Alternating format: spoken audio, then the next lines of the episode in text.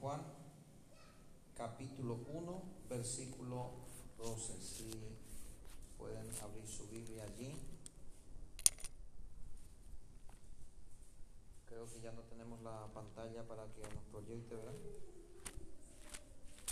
En San Juan capítulo 1, versículo 12.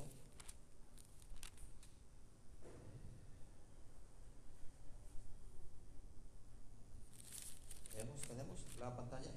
¿Lo probaste? ¿No lo probaste? Pruébalo. Que yo ya lo toqué.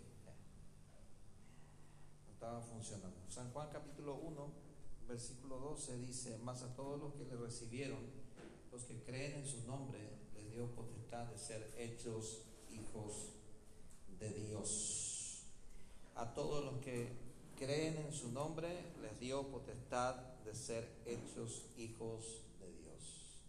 Ahí mismo cierra tus ojitos y dile, Padre Celestial, háblame en esta noche a través de tu palabra, a través de tu presencia, por tu Espíritu Santo.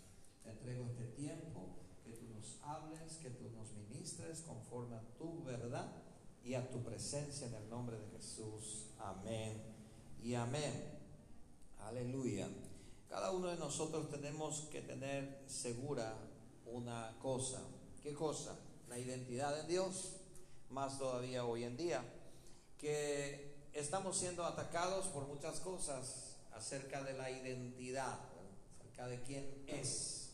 Algunos no saben quién es y ya cumple 14, 15 años y dice yo no sé quién soy, si soy hombre o si soy mujer, ¿verdad? y ah, está descubriendo a los 15 años. Entonces la identidad, necesitamos reforzar la identidad. Y la identidad de un creyente en Dios, de los que venimos a la iglesia, es que somos hijos de Dios. Esa es nuestra identidad. Nuestra identidad no está basada en las creencias populares, ni tampoco en lo que nos dicen los familiares, a pesar de que muchas cosas buenas nos pueden decir. Lo que define mi identidad es la Biblia, que dice que yo soy hijo de Dios. Dice que hasta el, hasta el verano se confundió de su identidad y se creyó invierno y vino una ola de frío, ¿verdad? Pero yo creo que más bien dijo hola y se fue, ¿verdad? Porque un día hizo frío, al día siguiente ya tuvimos el calor. Yo no sé si va a continuar el frío, no sé si va a continuar haciendo calor. Lo que sí quiero determinarme en esta noche es entender con ustedes que nosotros somos hijos de Dios. Ahora yo quiero, quiero hacer esta pregunta. ¿Cuántos se sienten realmente hijos de Dios? Amén. Ahora, cuando el enemigo ataca, siempre ataca nuestra seguridad y nuestra identidad. Si yo estoy seguro en Dios, es más difícil que Él me haga caer. Pero si yo estoy dudando de que Dios me ama o que yo soy hijo de Dios, es más fácil que Él me haga caer. ¿Qué dice Juan 1.12? A los que le recibieron y los que creen en su nombre, les dio potestad de ser hechos hijos de Dios. Romanos capítulo 3, versículo 23. Vamos a pedirle ayuda a Matías. Romanos 3, 23 dice, por cuanto todos pecaron y están destituidos de la gloria de Dios. Todo se refiere a todos los hombres, los seres humanos, hombres, mujeres, todos pecaron y están destituidos de la gloria de Dios. Y para esto viene Jesús, ¿para qué? Para restaurar la relación con Dios. Romanos capítulo 6, versículo 23. Romanos 6, 23. Porque la paga del pecado es la muerte, mas la dádiva de Dios es vida eterna en Cristo Jesús, Señor nuestro. Es decir, ¿qué quiere decir esto? La dádiva de Dios es regalo de Dios, es vida eterna. ¿En quién? En Cristo Jesús. Es decir, Cristo vino a darme esto que yo estoy leyendo en Juan 1.12. Los que le recibimos y los que creemos en Él podemos llegar a ser hijos de Dios. Los que le recibimos y los que creemos en Él. ¿Por qué? Porque somos justificados no por las obras, sino por nuestra fe. Romanos 5.18. ¿Qué nos dice Romanos capítulo 5, versículo 18? Así que de la manera que por un delito vino la culpa a todos los hombres para condenación, así por una justicia vino la gracia a todos los hombres para justificación de vida. Es decir, Adán estaba en el huerto del Edén con Eva, tenía todo el mundo en sus manos, eh, era el hombre más feliz de la tierra, dicen por ahí, porque no tenía suegra, dicen. Mentira, ¿verdad? No, eso no es así, ¿verdad? Las suegras son amorosas también, a veces, ¿verdad? Y a ver, a ver, ahí hay algunos hombres que no quieren abrir mucho la, no quieren ni levantar la mirada, ¿verdad? Bueno, yo creo de que Adán era el hombre más feliz de la tierra porque estaba en el huerto del Edén y Dios le dijo, aquí te vas a multiplicar, aquí vas a fructificar y tú vas a ser el, el que gobierne aquí. Pero había algo que él no tenía que hacer, era tocar el árbol del bien y del mal. Y él tocó eso, comió eso, desobedeció y por lo tanto entró el pecado. Entonces, por el pecado de uno, todos fuimos constituidos pecadores. Y ahora viene Jesús para que por medio de su justicia todos seamos constituidos justos. Ahora tú y yo somos justos, somos hijos de Dios, pero vamos a analizar un poquitito, a ver realmente nos sentimos como hijos de Dios. Si realmente yo soy, me siento hijo de Dios, ¿qué tengo que hacer? ¿Qué hace un hijo de Dios? ¿Qué hace un hijo de Dios? Y lo primero que yo encuentro en la Biblia que tengo que hacer es perdonar y amar. Perdonar y amar. Mateo capítulo 6, versículo 14 y 15 rápidamente. Mateo 6, 14 y 15 dice, porque si perdonares a los hombres sus ofensas, os perdonará también a vosotros vuestro Padre Celestial. Así que si no perdonamos, dice versículo 15, a los hombres sus ofensas, tampoco vuestro Padre os perdonará vuestras ofensas. Es decir, si mi Padre me perdona las ofensas, entonces yo tengo que perdonar. La primera cosa que hace un hijo de Dios es perdonar. La primera cosa que hace un hijo de Dios es amar y perdonar. No mantiene rencor en su corazón. Mateo capítulo 6, versículo 1 al 4 habla de la humildad de corazón. No lo vamos a, a, leer todo. Solamente quiero leer también Mateo 6, 7 y 8. Mateo capítulo 6, versículos 7 y 8. Y orando no seáis prolijos como los gentiles que piensan que por su palabrería serán oídos. Versículo 8. No os hagáis pues semejante a ellos, porque vuestro Padre sabe qué cosas tenéis necesidad antes que vosotros le pidáis. ¿Qué quiere decir esto? Lo segundo que un hijo de Dios hace es conversar con su Padre. Cuando mi hijo me va a hablar, ¿qué me dice mi hijo? Hola, ¿verdad? bueno, ahora ya me chateé alguna vez, ¿verdad? Y le tengo que tratar de venir a hablarme. ¿Qué me dice? Papá, no me, no me viene a decir, oh, excelentísimo papá, ¿verdad? Yo le voy a decir, está con fiebre, ¿qué te pasa? ¿Qué bicho te digo, verdad? Pero nosotros, como hijos de Dios, muchas veces tenemos la vaga idea de que si no llegamos así a Dios, Dios no nos va a escuchar de que si no llegamos así junto al Padre, el Padre no nos quiere oír. Y eso es mentira. Porque el Hijo de Dios habla con su Padre todos los días. Dice, no uséis palabrería para ser oídos, porque vuestro Padre sabe, sabe la necesidad que tiene. Entonces, algunos dicen, yo no sé orar, pero si habla hasta por los codos, ¿verdad? Pero no sabe orar. ¿Cómo se entiende eso? Si orar es hablar con Dios, pero él habla con su semejante hasta por los codos, no se queda callado. Hay que decirle a las 11 de la noche, callate, vamos a dormir. Pero cuando, cuando tiene que hablar con Dios, dice, yo no sé orar, dice. Hay una, hay una falta, yo no sé si, perdón, si algunos, yo no, yo no sé si alguno se siente identificado, pero yo tengo hijos y algunas veces le tenemos que mandar a callar para que hermanos, Entonces, tenemos que hacer eso como padres. Pero yo no estoy hablando de eso específicamente, estoy hablando de que todos hablamos, todos sabemos hablar, en español, guaraní, todos hablamos. Pero cuando se trata de Dios, dice, yo no sé orar. ¿Por qué? Porque tenemos la vaga idea de que por la palabrería Dios nos va a oír. Entonces tenemos la vaga idea de que, wow, oh excelentísimo señor presidente de la República, honorables diputados, media hora dura el saludo y lo que va a decir dice, te pedimos alimento para los chicos, ¿verdad? Ese, es palabrería. Lo único que pidió fue alimento para los chicos y saludó a todos, ¿verdad? Y con todos los honores, ¿verdad? El vicepresidente, el excelentísimo embajador de, la, Estados Unidos, que nos honra con su visita. Y Pucula saludo, ¿verdad? Y así queremos llegar junto a Dios porque pensamos que así únicamente el Padre nos va a escuchar. Él es tu papá. Diga conmigo, por favor, Él es mi papá. Otra vez, Él es mi papá. Dios que algunas veces nos decimos, yo soy hijo de Dios, soy hijo de Dios, y anda a orar a Dios. No, yo no sé orar. Entonces, ¿qué clase de hijo? Entonces, si vos sos hijo, tenés que hablar con papá. ¿No es cierto? Yo no soy un hijo abortivo, yo no soy un hijo ahí caído y no, Dios no me hace caso. Yo tengo un padre que me hace caso todos los días.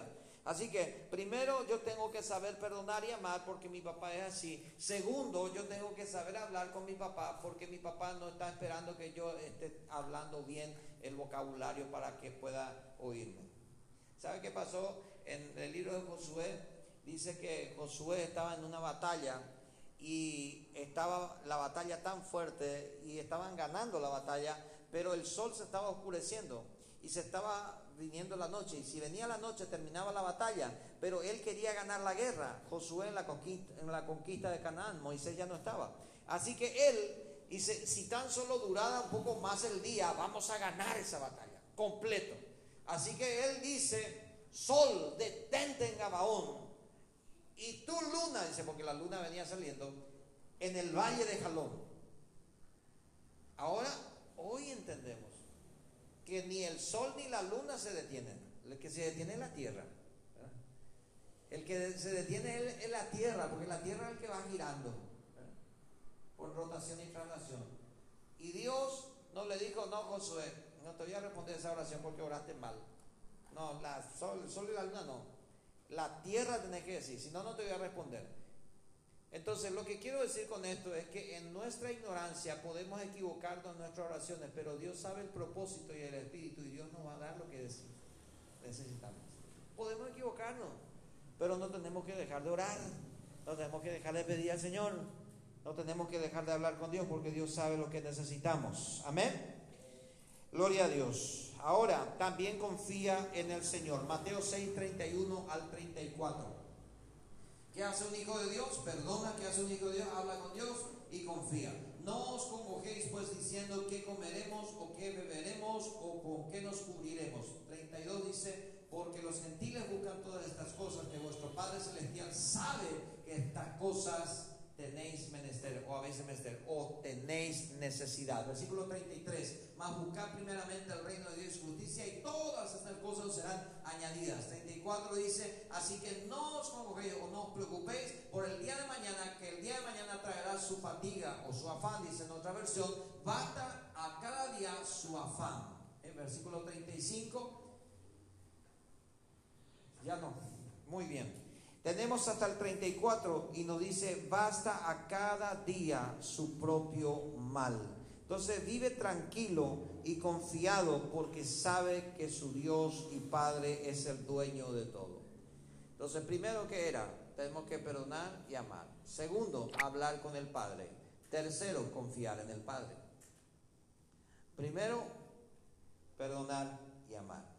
Segundo, ¿qué tengo que hacer? Hablar, hablar con papá. Y tercero, confiar en papá. Confiar en papá. Confiar en papá que Dios va a cumplir esa necesidad y suplir esa necesidad.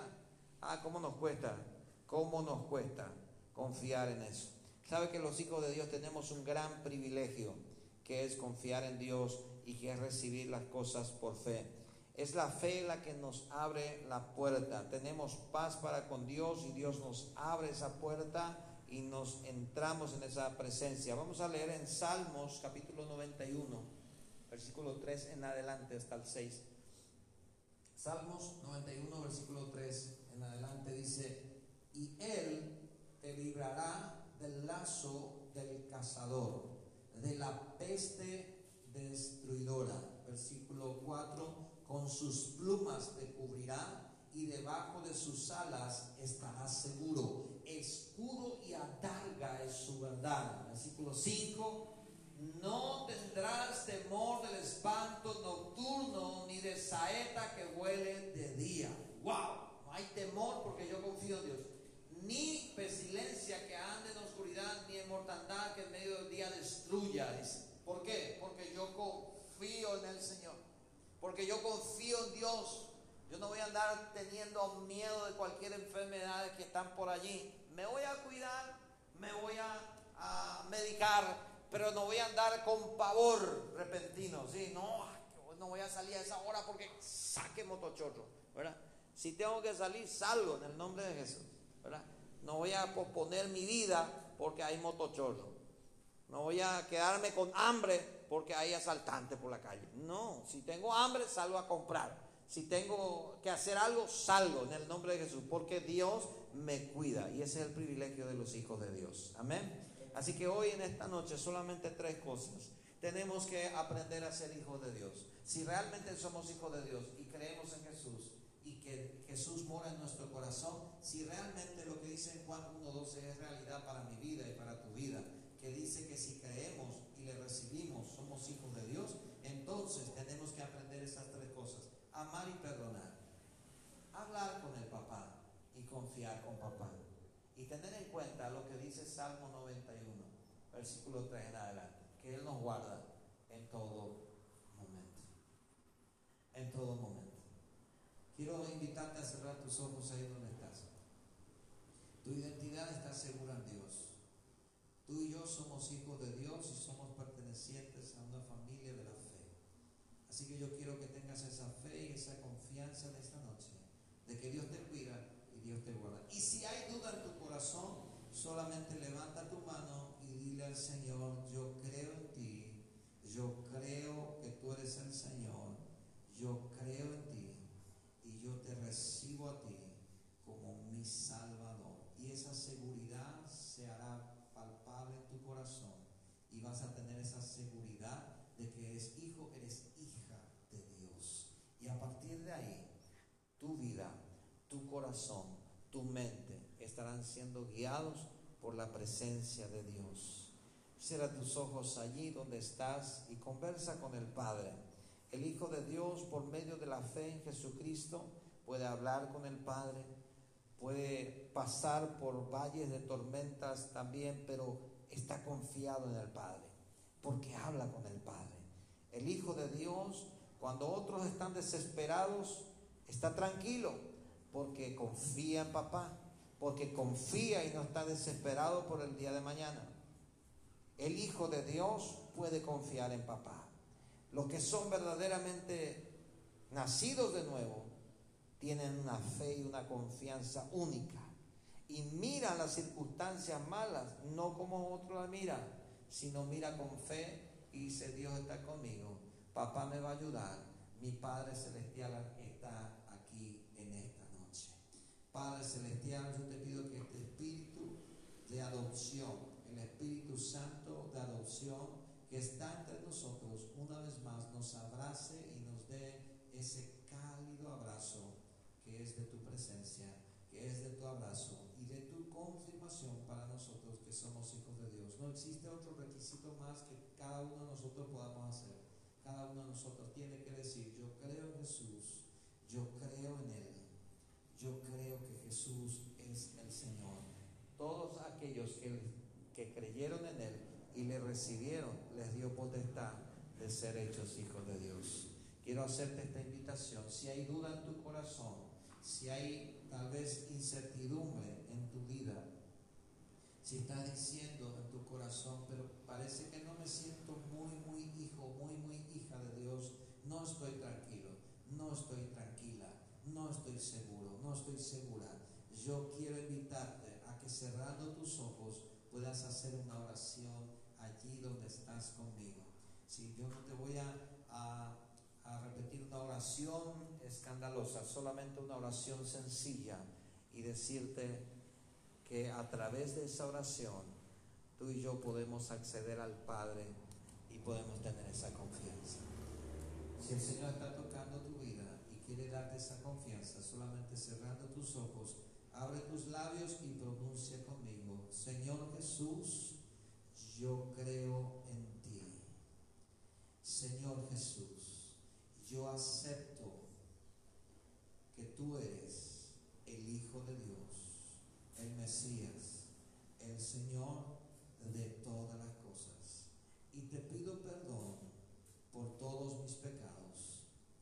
Y Señor Jesús, te doy gracias por morir por mí en la cruz del Calvario.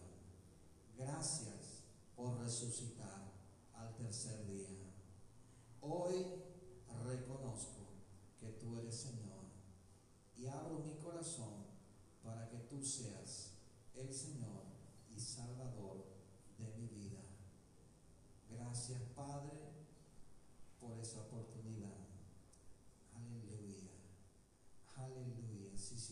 con todo tu corazón, yo te pido que puedas ponerte de pie. Vamos a ponernos de pie por un ratito, y unos minutos, y de esta manera vamos terminando de a poco.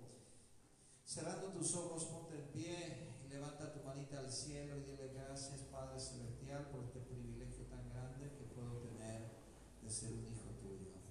Eres el creador, es el Señor. No busques palabras rebuscadas, solamente comunícate con tu papá gracias Señor, gracias Padre, gracias papá. Gracias porque me trajiste aquí. Gracias porque me diste todo. Gracias. Gracias papá. Gracias Señor. Yo quiero orar. Y a partir de hoy, Señor, yo quiero hablar contigo todos los días. Yo sé que no sé orar. Tal vez dile, dile tus propias palabras. Tal vez yo no tengo muchas palabras rebuscadas. No me he aprendido oraciones de memoria. Pero sé hablar. Yo quiero hablar contigo. Yo quiero hablar contigo papá. Yo quiero hablar contigo todos los días. Contarte qué es lo que no me gusta. Qué es lo que me agrada. Cuáles son mis peticiones. Señor, Gracias por darnos esta posibilidad tan grande y este privilegio tan grande de guardarnos de todo mal, librarnos de todo mal y darnos esta oportunidad de comunicarnos con el dueño de la vida, con el dueño del todo el universo, aquel que creó los cielos y la tierra. Nos comunicamos con el Padre Celestial. Él es el dador de la vida. Él es el dueño de todo lo que existe. Aleluya, aleluya, aleluya. Yo te pido que unos minutos puedas hablar con el Padre Celestial. Habla con Él. Dile al Señor, gracias, estoy aquí en esta noche y yo quiero adorarte, exaltarte. Estoy aquí porque realmente necesito de tu presencia. Disfruto estar en tu presencia. Me gusta estar en tu casa. Me gusta estar en tu presencia. Aleluya. Bendito sea tu nombre.